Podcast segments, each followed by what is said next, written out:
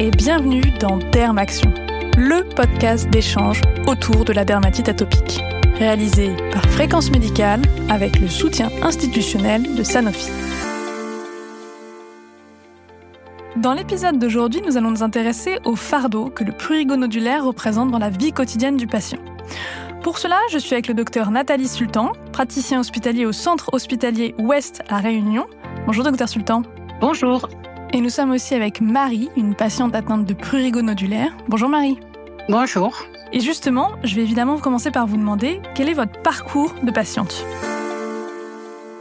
En 2010, euh, j'ai commencé à avoir des boutons sur mon bras.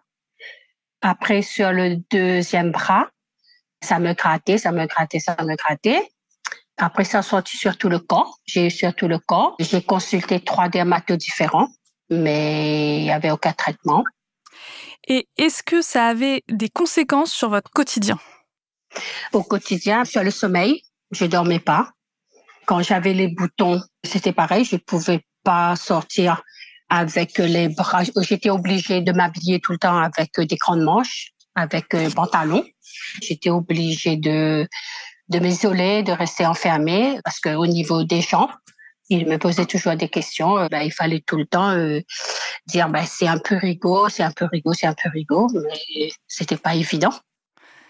Docteur Sultan, est-ce qu'il y a un message qu'on peut faire passer au grand public pour alléger le poids du regard des autres chez ces patients?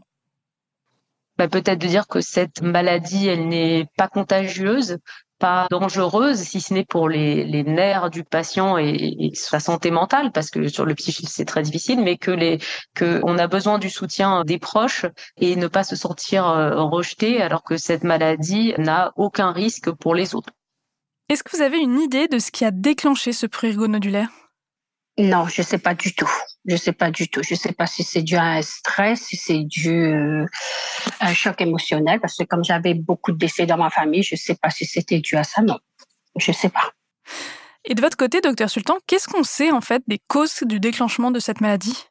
Eh bien, on ne sait pas grand-chose. C'est-à-dire que euh, on n'a pas retrouvé des facteurs déclenchants chez des patients, que ce soit sur euh, leur euh, histoire personnelle ou éventuellement un antécédent médical qui déclencherait cette maladie. On n'a pas réussi.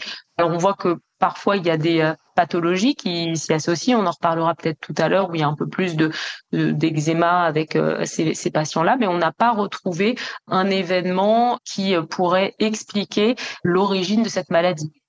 Et pendant tout ce temps-là, est-ce que vous avez bénéficié d'un accompagnement psychologique? Non, pas du tout. Non, non, pas du tout.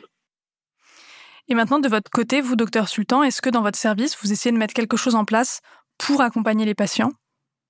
Alors, c'est vrai que nous, on n'est pas forcément suffisamment euh, formés, encouragés, euh, mais on essaye de le faire tout de même et de plus en plus, d'envoyer les patients vers euh, le psychologue dès qu'il s'agit d'une maladie chronique, en particulier quand c'est une maladie qui est affichante comme celle-ci et qui tape sur les nerfs en permanence parce qu'on se gratte en permanence. On essaye de les envoyer vers le psychologue.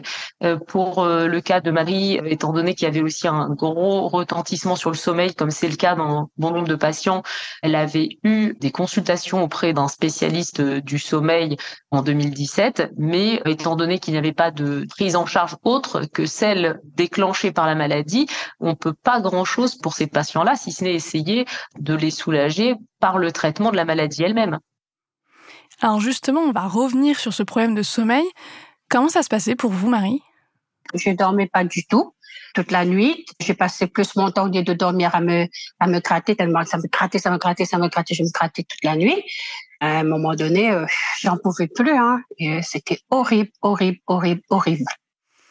Et en termes médicaux, docteur Sultan, aujourd'hui, qu'est-ce qu'on peut proposer comme solution pour le sommeil et plus largement pour le prurigo nodulaire pour le sommeil, dans le cadre de cette patiente, on a cherché s'il y avait d'autres pathologies euh, associées. Il y a eu une polysomnographie, donc essayer de voir s'il y avait une apnée du sommeil, d'autres choses qui favorisaient cette insomnie, mais vraiment c'était euh, uniquement lié à cette maladie. Hein. Quand on se gratte toute la journée et toute la nuit, ça va être d'essayer de, euh, de trouver une solution pour la maladie euh, elle-même, pour essayer d'apaiser aussi la personne le plus possible par une prise en charge psychologique.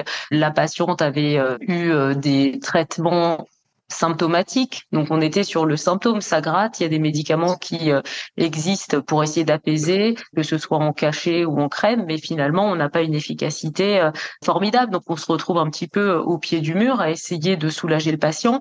On va donc assez euh, facilement aussi vers des, des traitements éventuellement pour certains antidépresseurs parce que ça peut entraîner des symptômes proches de la dépression pour certains patients. On s'imagine tous très bien à la place de Marie quand on se gratte toute la journée, toute la nuit, ça rend fou. Merci beaucoup à toutes les deux pour vos réponses. Docteur Sultan, est-ce que vous avez une conclusion sur le sujet? Mais je pense que c'est important que les patients sachent qu'il existe euh, des euh, médicaments qui permettent euh, d'apaiser ce prurite et que c'est important que le message passe auprès des confrères également. Merci d'avoir écouté cet épisode de Dermaction et à très bientôt sur Fréquence Médicale.